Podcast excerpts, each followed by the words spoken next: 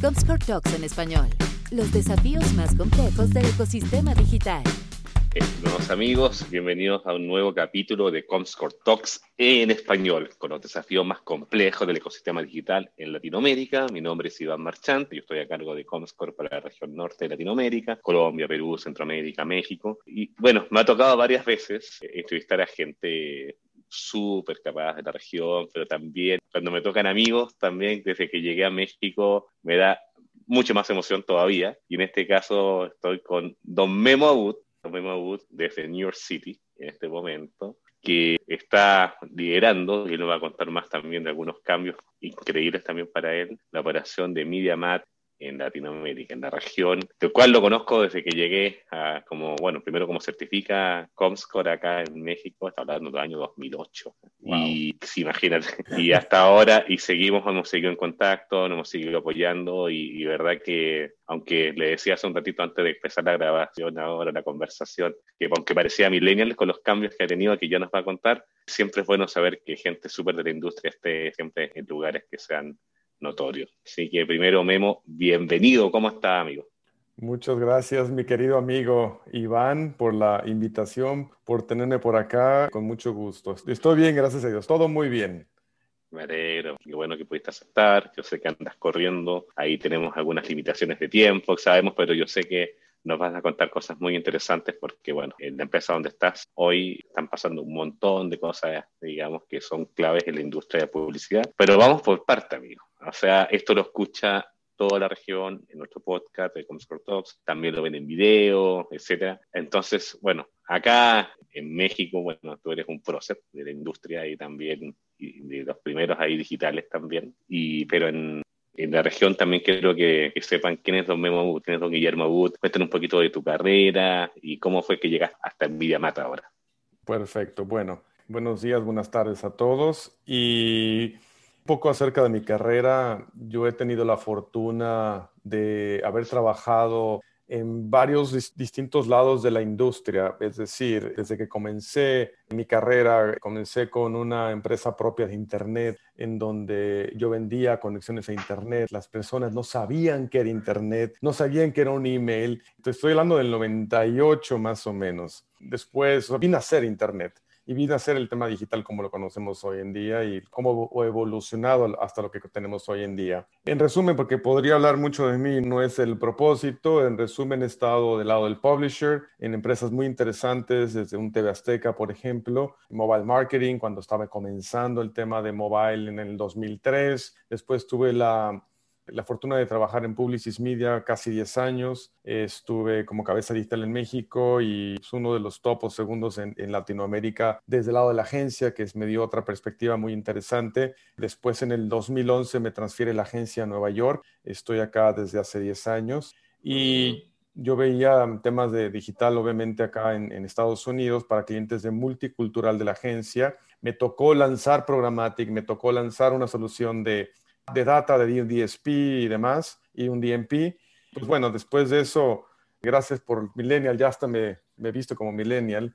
Estuve en una empresa de data, estuve, me ha tocado aprender a lo largo de, de, esta carrera temas de data muy interesantes, específicamente contextuales, el tema de, yo sé que vamos a hablar del tema contextual, me ayudó mucho a entender lo que sucede con el tema de video en Facebook, en YouTube, en TikTok, en otras plataformas, y bueno, ahora en, en MediaMath. Llevo un año yo comencé como cabeza para Business Development en toda la región y en US Multicultural aquí en Estados Unidos. Y desde hace un par de meses me dieron un upgrade y ahora este, yo soy el gerente general para Latinoamérica. Y estoy muy agradecido y me toca trabajar este, contigo y con, con personas como tú que, que, también llevan años en la industria, Iván. Y esa es mi pequeña sí. historia. No, y resumiste varias cosas ahí bueno, que quizás de los, que, de los millennials que, o quizás centennials que nos van a escuchar, nunca van a entender que no quiere conectarse con tutopía.com, ¿no? Por ejemplo. Con tutopía.com. A ti te tocó, obvio. Yo sí, claro, tenía mi, en Chile el número 800 algo o 0800 algo ¿Sí? y, y, claro, te, cuando tu mamá levantaba el teléfono y te mataba la conexión, cosas que el resto no, no creo que la mayoría de los que escuchan no van a entender. ¿Te acuerdas cuando era vía modem y teníamos que utilizar la línea telefónica de la casa? Eso era. Y la experiencia del usuario era horrible.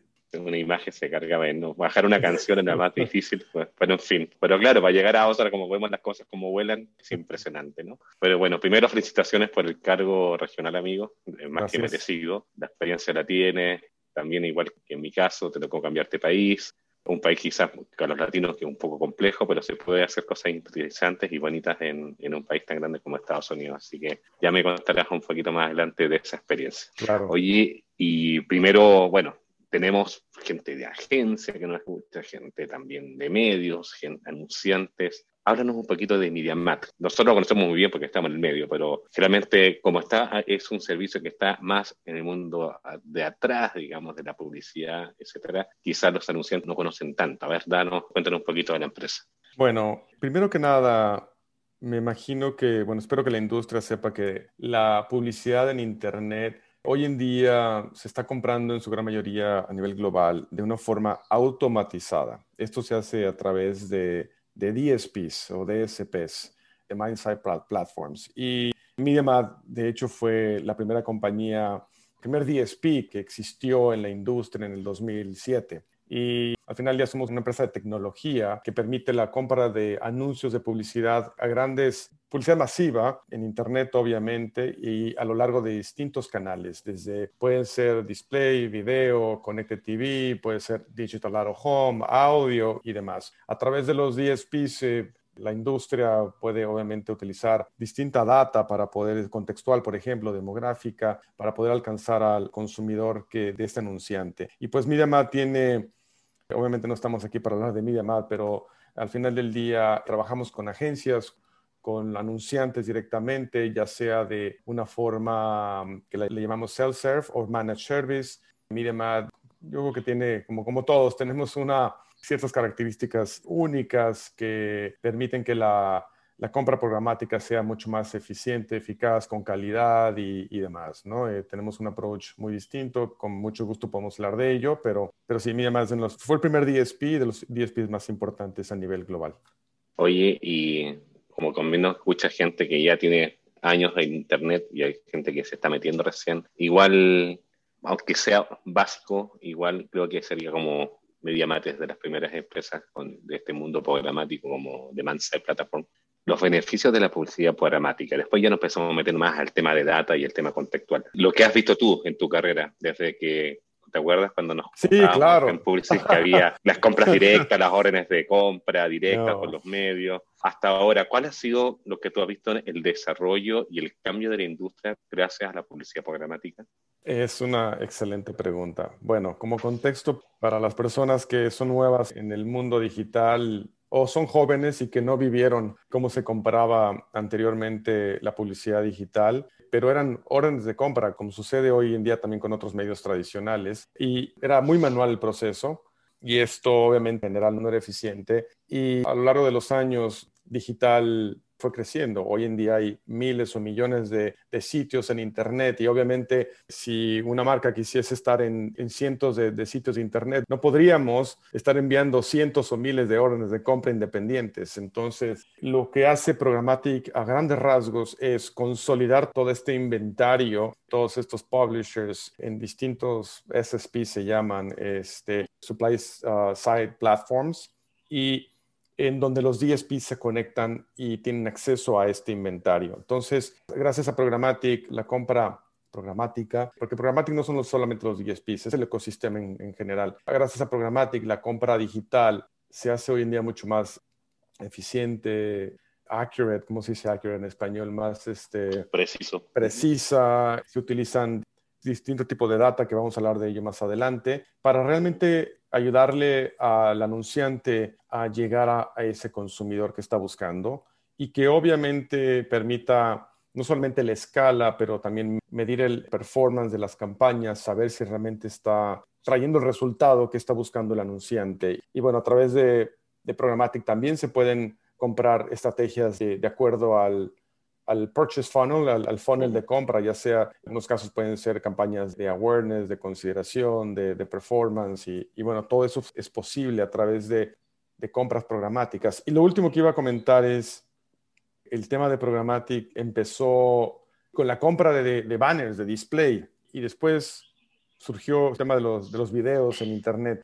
Y obviamente ahora la compra programática nos permite comprar, como decía hace un momento, otros distintos canales como por ejemplo Connected TV, Digital Out Home, en Periférico, en la Ciudad de México. Se pueden comprar anuncios publicitarios de, en carteleras, no solamente en centros comerciales o en elevadores, sino también en, en vía pública, con las pantallas grandes de la, en las avenidas, ya se puede comprar una forma programática. Entonces, imagínense ya poder comprar una gran cantidad de medios a través de una forma automatizada que va automáticamente la plataforma, de acuerdo a ciertos algoritmos y demás, optimizando sus campañas para lograr el resultado que busca el anunciante, es un gran beneficio para la industria, creo yo. Y para allá va. claro, imagínate que siendo digitales, uno mira cuando estábamos en el 2008, 2009, 2010 y las compras eran totalmente directas. Y la ineficiencia que es, o sea, esto todavía se sigue haciendo, no implica que sea malo, porque también hay acuerdos que son programáticos que le llaman los private deals y cosas por el estilo, pero la ineficiencia de poder solamente venderles al círculo que conoces, ¿ok?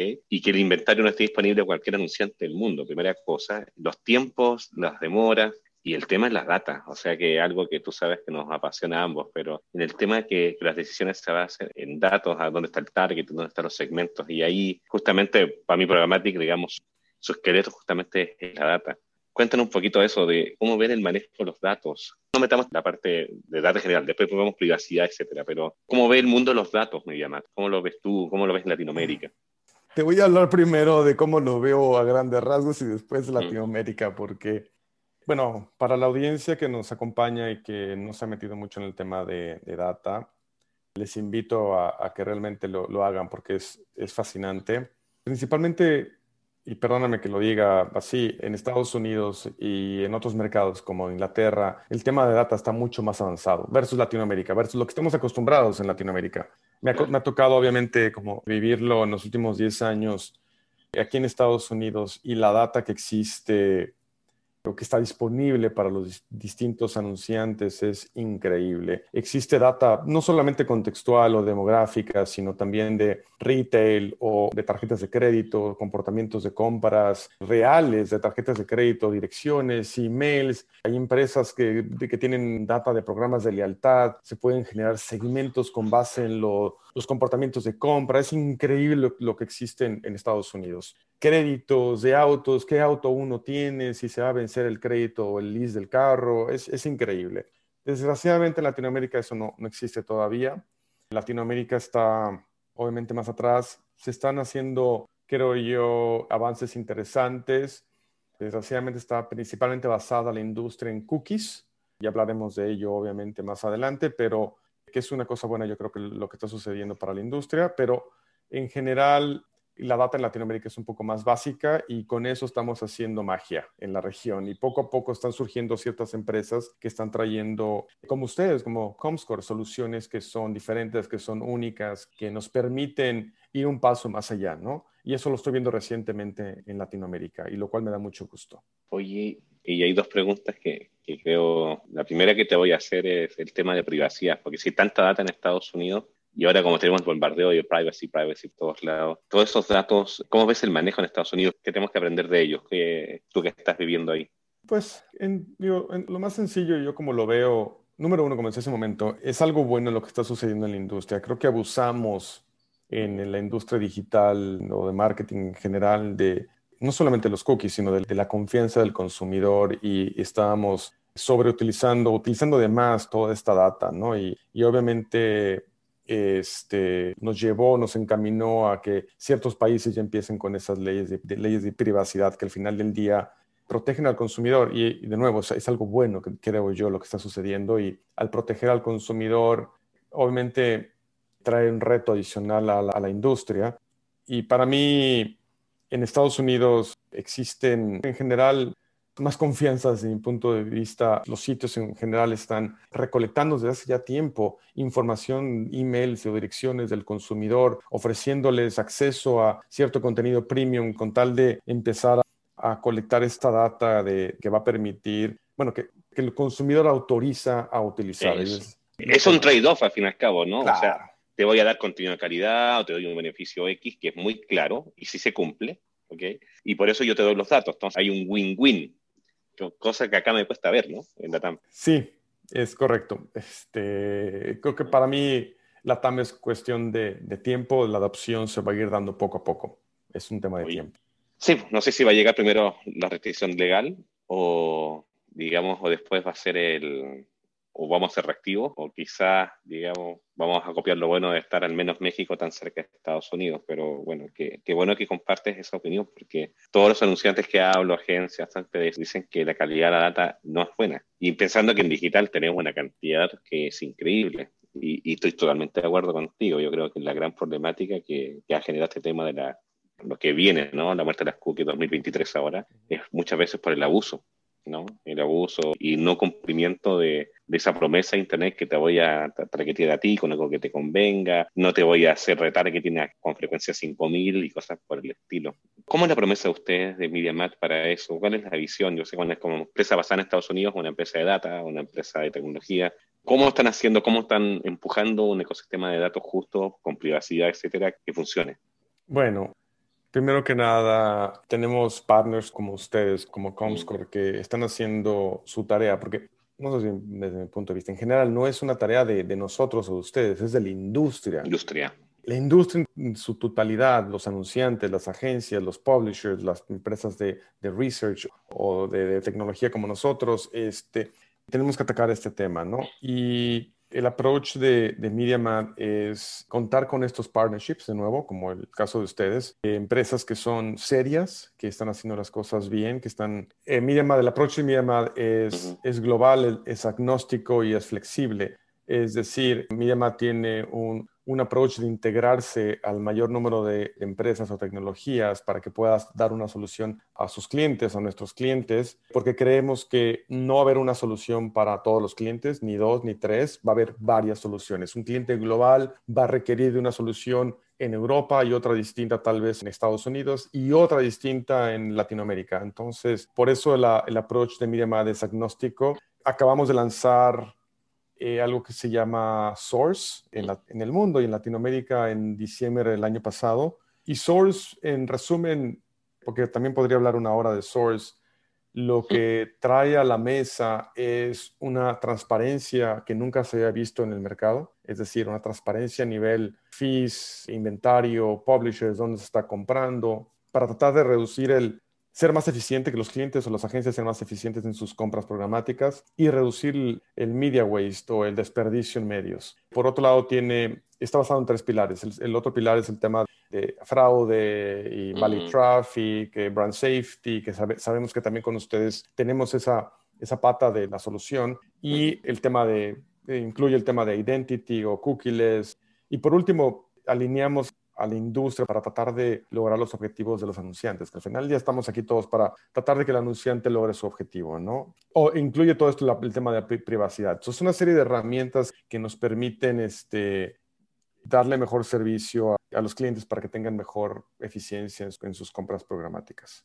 Me encanta porque, bueno, la, la, apertura que están teniendo y, bueno, también estamos súper contentos con el tema de integración con ustedes ahí de hecho, en Latinoamérica no teníamos integración, estaba en Estados Unidos, se lanzó hace poquito y, el interés, digamos, y educación que nos toca, digamos, trabajar en conjunto con los anunciantes, que ahí hay segmentos cookies, ahí hay segmentos también de términos de contextuales, etcétera, brand safety, etcétera, viability. Son cosas que realmente quizás suenan un poco raros para el día a día, pero al fin y al cabo, atrás de esto hay un objetivo maravilloso que tú dijiste, que es el anunciante, ¿no? Porque acá tú, yo, lo que trabajan en demás, lo que trabajan en Comscore, dos agencias, dos medios, el único dinero que llega, siempre he dicho, es el anunciante, no hay otro, ¿no? No hay otro aporte, no hay, uno, no hay un aporte adicional de la industria, el anunciante. Entonces, si no somos capaces de darle calidad, entrega buen segmento, calidad en el delivery, okay, cuidando reglas de brand safety, cuidando la marca del anunciante, mejorando la, digamos, la experiencia en general y las métricas que sean necesarias,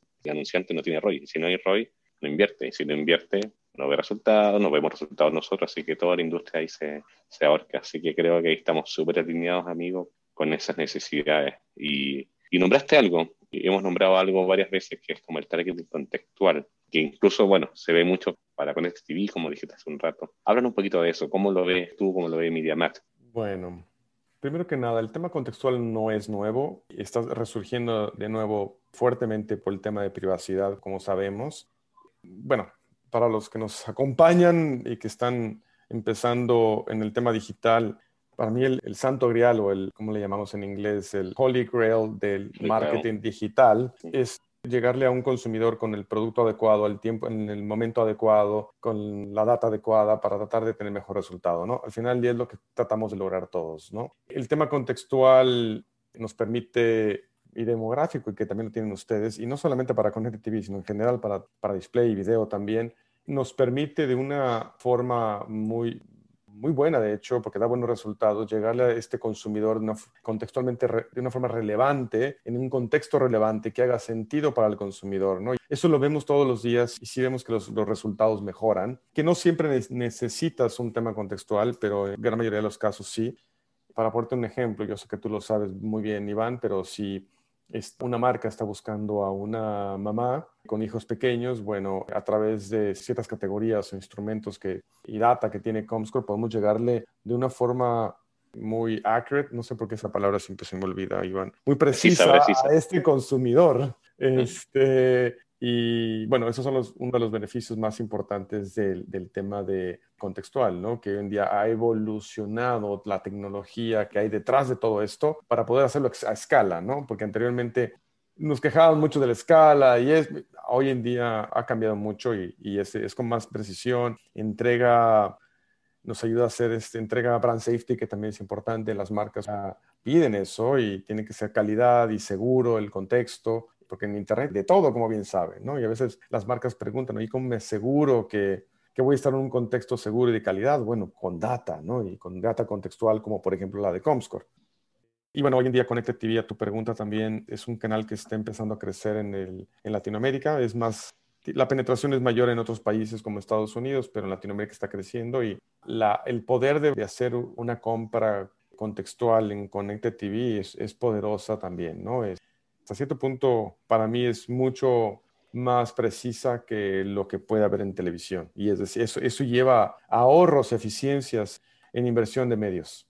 Es una locura, o sea, es como que también para el mundo de la televisión también uno puede, se aprendió un poco lo que pasa en digital a nivel de, de datos, contexto, etcétera. Y eso también abre un mundo de posibilidades a lo que están haciendo OTT, contenido, etcétera, incluso para las televisoras y cableras tradicionales. Así que sí hemos visto, visto estudios incluso de Comscore en Estados Unidos. El nivel de penetración de Connected TV creo que andaba por 65-70% de los hogares, que es enorme. O sea, digamos, y la cantidad de, de ofertas de contenido OTT es impresionante. Y bueno, justamente estaba en varios foros hablando de eso, de la nueva revolución de publicidad, que todavía no hay data, digamos, de mercado. Así, todos estamos juntando pedacitos por otros lados, pero iremos algún día a llegar a entender bien el ecosistema de Connected TV OTT en Latinoamérica para que también sea un mercado fuerte y que los anunciantes también confíen. Y creo que ahí hay un, si no hay datos también que demuestren el valor del mercado de Connected TV para hacer esta por publicidad a Adresa TV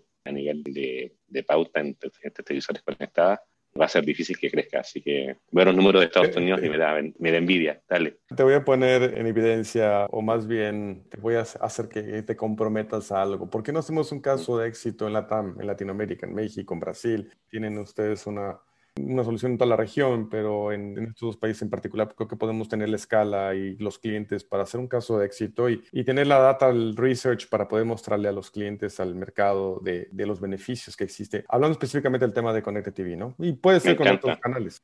Me encanta porque justamente creo que si hay inventario, sí, yo creo que tú lo debes saber con tu obviamente que esas son cosas privadas, pero yo sé que hay inventario, he conversado con otros operadores también, hay inventario pero algunos anunciantes ya están probando, así como baby step, pero creo que esto tiene que ser la siguiente revolución o crecimiento a nivel de, digamos, de inversión publicitaria, digamos, no me atrevo a decir 100% digital, sino que también son televisores conectados y más opciones también los clientes con viability 100%, una experiencia de pauta enorme en una pantalla grande, que es otra visión que que el móvil, ¿no? Cada uno tiene experiencias de entrega que son distintas. No lo voy a comparar con el cine que está todo oscuro y se ve una pauta enorme y te vas mirando ahí el cine que es lo mejor de, a nivel de entrega. Pero en tu pantalla grandota, una advertising ahí que esté llegando a la pantalla, un dato que me encanta. Así que cumplamos con eso. Me encantaría también ir mostrando datos en Latinoamérica en conjunto de, de qué se puede hacer, qué resulta, y el nivel de inventario disponible y qué datos, digamos, se pueden aprovechar desde el punto de vista de los anunciantes para generar un, buen targeting ahí. Así que te la voy a cobrar. Hagámoslo, me encantaría porque tenemos que quitarles, creo yo, el, el, miedo a ciertos anunciantes o agencias, no lo sé, bueno, sí, tal vez puede ser una combinación de ambos, a hacerlo, ¿no? Pero no quiero cambiar el papel de esta, de esta charla, pero ¿qué estás viendo tú en la industria? ¿Qué, o sea, ¿Crees que se han eh, aventado los anunciantes a invertir más en Latinoamérica? Lo que he conversado es más por un tema de todavía no ver la escala, o sea que no, como que si no hubiera, no como si no existe, como que es muy pequeñito aún. Y ahí a nivel de empresa de investigación, que también creo que estamos en deuda, ¿no? Ahí justamente hablaba con, en un foro esta semana, creo que fue también, y decía, ¿qué es primero el huevo o la gallina en este caso, no? Partimos con una investigación importante de audiencias en Connect TV para llamar, digamos, a las inversiones y demostrarlas que hay un soporte o esperemos que ya sea una industria un poco más consumada y las empresas de investigación inviertan para que se demuestre eso. Entonces, y uno, yo te digo que lo viví también ¿eh? en Comscore, imagínate cuando teníamos solamente el panel, el desktop, y de repente mobile estaba gigante más que el desktop y decía, oye, pero que... me acuerdo. Pilló la medición móvil como una ola y nosotros teníamos un panel de otra cosa, ¿no? Entonces, esto mismo que no lo estoy viendo acá. Entonces, este tipo de investigaciones que pueden ser inicialmente como pequeños pasos, pero ir aprendiendo juntos, porque hay que aprenderlo, ¿no? Y bueno, y tú tienes la ventaja de estar viviendo en uno de los mercados más grandes a nivel de Connected TV en el, mundo. Hay que aprender a descargarnos para acá. Y si hay beneficios, como te digo, yo solamente pienso en la calidad de entrega en Connected TV y la experiencia de entrega una pauta en esa pantalla, esa pantallota, ¿ok? Dado que hay mucho contenido, muchas horas las personas que están pasando en OTT, ¿ok? Se sigue viendo televisión, se está viendo más televisión que nunca, solamente hay un montón de alternativas, obviamente. Nunca digo que una cosa te cambie a la otra. O también depende del consumidor. más joven está en TV versus... También, claro. Así que bueno, es un monte que me encantará, digamos, que lo podamos tratar de mostrar al, mercado amigo. Ok, hagamos. Sí, hay que hacerlo. Oye, y, y, en eso hay un punto que me quedó ahí en, en la mente contigo, ¿no? Yo, ya hablaste un poquito de Source.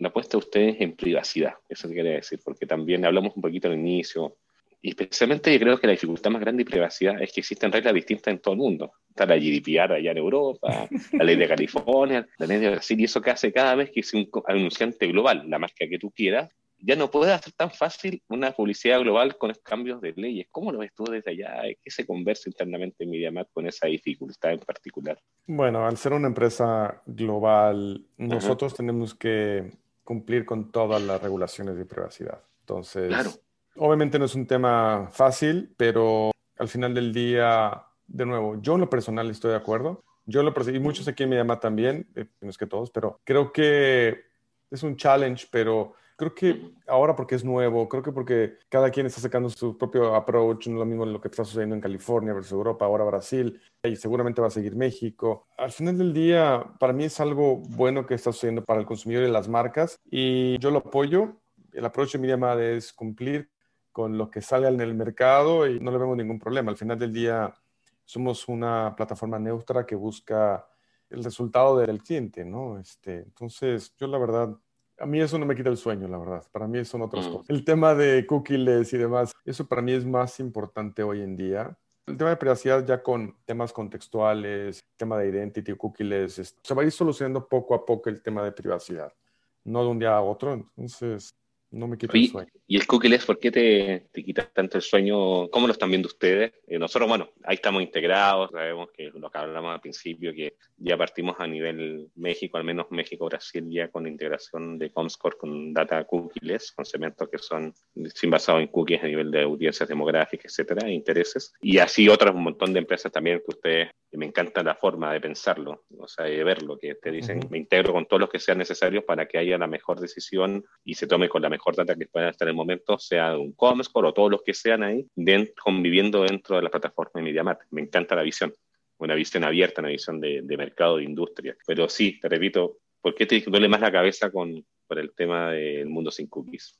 Lo que me quita el sueño es Latinoamérica eh, específicamente, no el resto del mundo, no la mayoría de los mercados avanzados. Y específicamente es la falta de conocimiento número uno porque no es fácil para todos. Yo mismo estoy aprendiendo todos los días algo nuevo, ¿no? Pero a veces no tenemos el tiempo para estar dedicando tanto para aprender y ser los expertos en todo. Dos, el tema de el tema del conocimiento y te iba a decir el tema de la fragmentación que va a existir en el mercado. De nuevo, lo que estamos viendo a nivel global es que existen compañías que están, hasta agencias lo están haciendo, de hecho, los anunciantes con ciertas soluciones, obviamente plataformas o empresas, más, más que plataformas, empresas que tienen soluciones de cookies o de identity, hay muchas. Entonces, está creando una, una fragmentación y existen mm. distintos first party o third party IDs que van a estar disponibles en el mercado. Entonces, yo creo que en el caso de Latinoamérica, como es una región basada en cookies, pues ese momento no hay, los anunciantes no tienen tanta información de, en su CRM o no han colectado emails o direcciones o teléfonos. First party. Y demás, first party.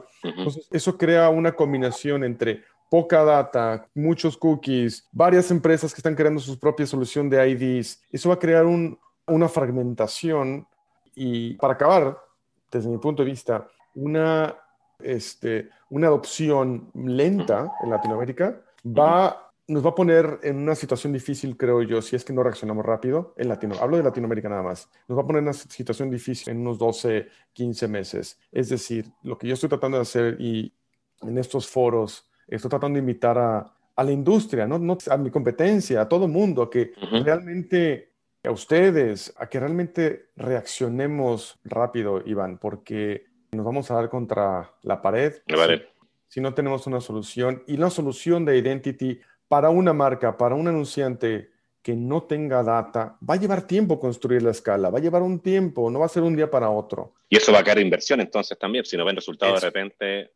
Es correcto. Y eso es un daño a la industria y daño al anunciante también. Fíjate que si no está logrando eh, resultados, va a decir, bueno, tengo dinero disponible, ¿dónde lo pongo? ¿Dónde hago? Me bajó la, eficacia de mis campañas, la eficiencia de mis campañas. Entonces, Internet no sirve. ¿Te acuerdas cuando decían Internet no sirve? Es correcto. Vamos a llegar a eso. Vamos a, a, retrasarnos 15 años si no hacemos algo ya. De nuevo, el tema de cookies, lo que se están yendo las cookies, es algo bueno que está sucediendo en la industria. Lo apoyo, pero tenemos que reaccionar lo antes posible. Esa es el, la invitación y por lo cual no duermo, ¿no? Este, se escucha que 18 meses es mucho, no es mucho. No mucho. Si te pones a, a ver que los anunciantes, en general la industria necesita la escala, contratos firmados, tienen que, el tema legal es, es, un tema también para varias empresas. Necesitan la escala, empezar a colectar su data, tomar la decisión de hacer pruebas, y es un proceso que va a llevar por lo menos 12 o 15 meses. Entonces, invito a la industria a que se ponga las pilas. ¿Cómo sería tu mundo ideal para que llegara a la meta? ¿Qué tendría que pasar? Que salieran los astros perfectos. Pero recuerda que aquí estamos metidos en la empresa de investigación, están las empresas también, la, empresa de tecnología, están los World Gardens también, con otro mundo. ¿Cómo sería el sueño bonito de Memo a nivel del tema de Latinoamérica, ¿no? Pensando en Latinoamérica, que está más complejo, como tú bien dices, estoy totalmente de acuerdo. ¿Qué tendría que pasar?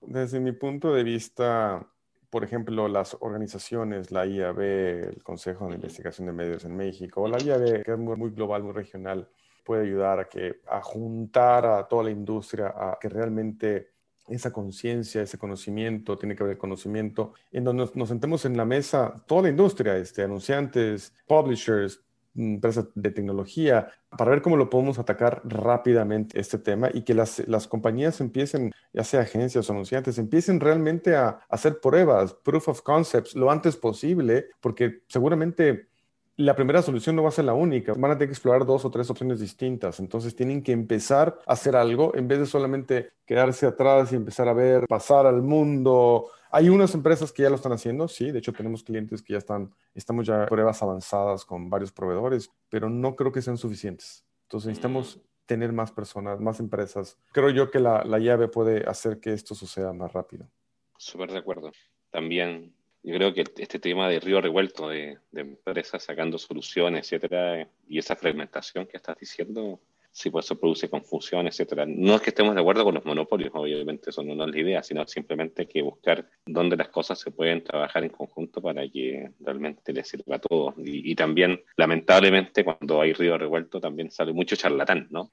Con, con, soluciones milagro y más milagro, que también hay que tener cuidado con eso porque atrás tiene que haber metodología, tiene que haber privacidad de datos, etcétera. No es tan fácil. Latinoamérica siempre, lamentablemente, estamos atrás en eso, pero bueno, nuestra misión, como tú bien dices, es tratar de verlo como industria y solucionarlo así. Excelente tu punto, ¿eh?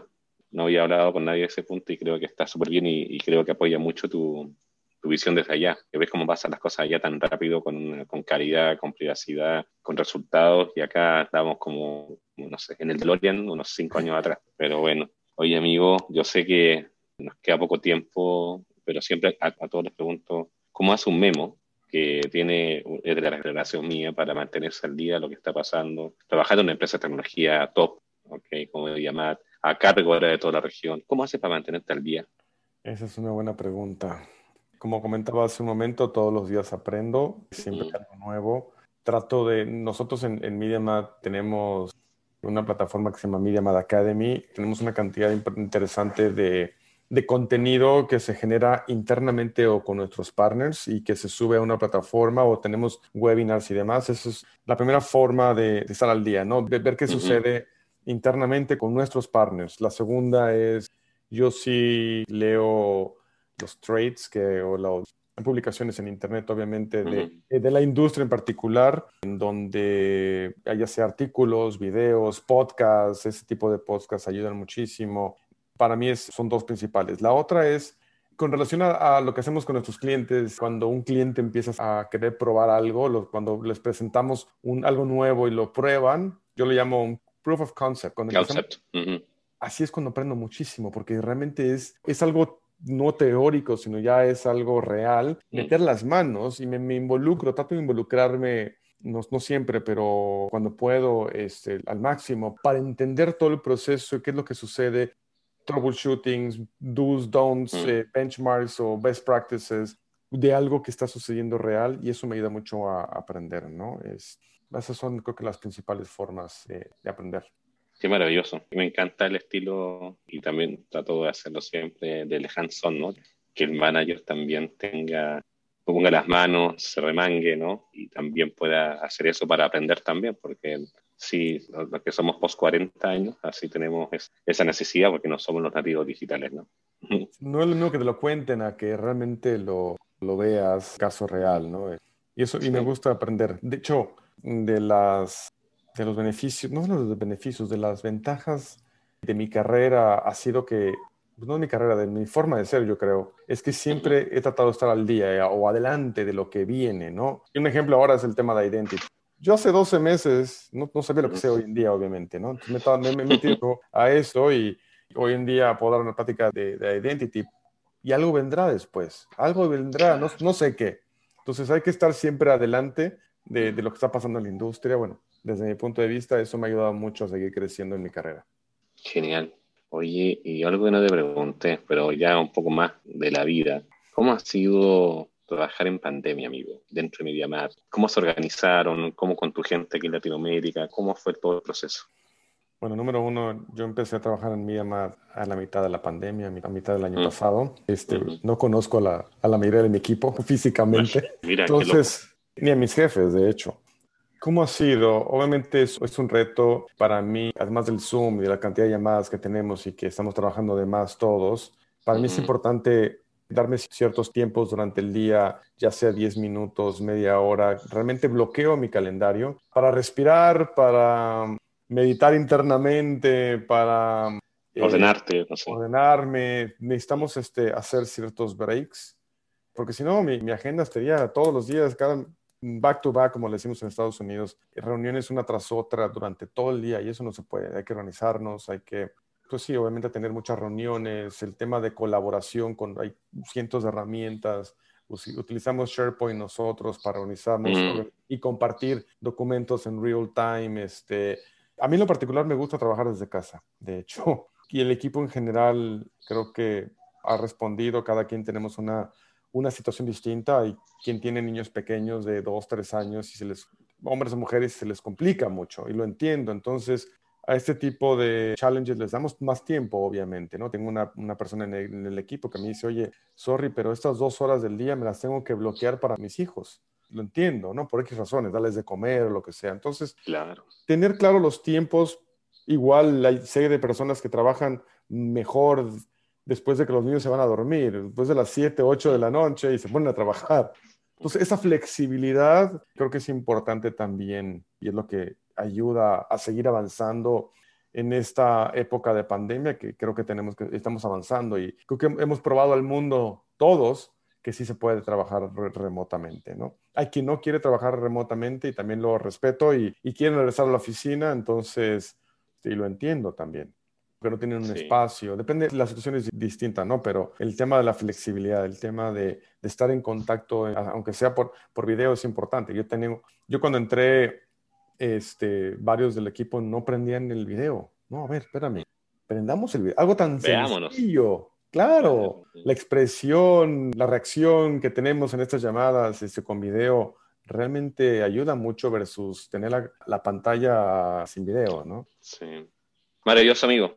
Hemos hablado un montón de temas, creo que desde lo básico para que la gente entienda, los que no están tanto de programática, temas de privacidad, de valor de la data, el desafío en Latinoamérica. Así que bueno, creo que ha sido una super charla. Quizás solamente, como nos queda un minutito por ahí, dime qué se viene para Memaboot en el siguiente año a nivel que te emocione que estés trabajando ahí con todo gusto. ¿no? De nuevo, el tema de identity, este, que ya lo platiqué a grandes rasgos, es algo que es un reto personal que realmente quiero que la industria esté al nivel del resto del mundo. Hablo de Latinoamérica y es algo que estoy apostando mucho. Además de ciertos clientes y cosas que estamos, éxitos que estamos teniendo en Latinoamérica, porque estamos creciendo y, y firmando, ya les diré más adelante, este, en proceso de firma de ciertos contratos muy interesantes para que van a beneficiar a, a la industria en general, ¿no? Maravilloso.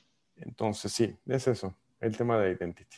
Sí, qué bueno. Memo, de verdad que súper gracias por tu tiempo. Yo sé que andas corriendo, tienes tu cargo regional y, y, verdad, felicitaciones por eso. Tú sabes que desde la primera vez que nos juntamos hasta ahora siempre ha estado muy abierto a hablar conmigo, con nuestra gente, las empresas felices que estén trabajando juntas. Me encanta el modo de lo como cómo trabajan, cómo ven, cómo lideran y bueno, y como amigos, obviamente, en tu país súper orgulloso también de lo que sigues avanzando y dónde estás. Así que también un gran abrazo, gracias por tu tiempo, que te siga yendo excelente, amigos. Gracias por, digamos, por el tiempo que nos compartiste, ¿no? Querido amigo Iván, muchísimas gracias, número uno, por la, por la invitación, por tu amistad y por el partnership que tenemos, que creo que es muy bueno. Es este es muy importante para la industria el partnership entre MediaMad y, y Comscore. Y gracias también por todo ese apoyo, ¿no? Eh, sigamos y sigamos creciendo. Lo que necesites, ya sabes, aquí estamos.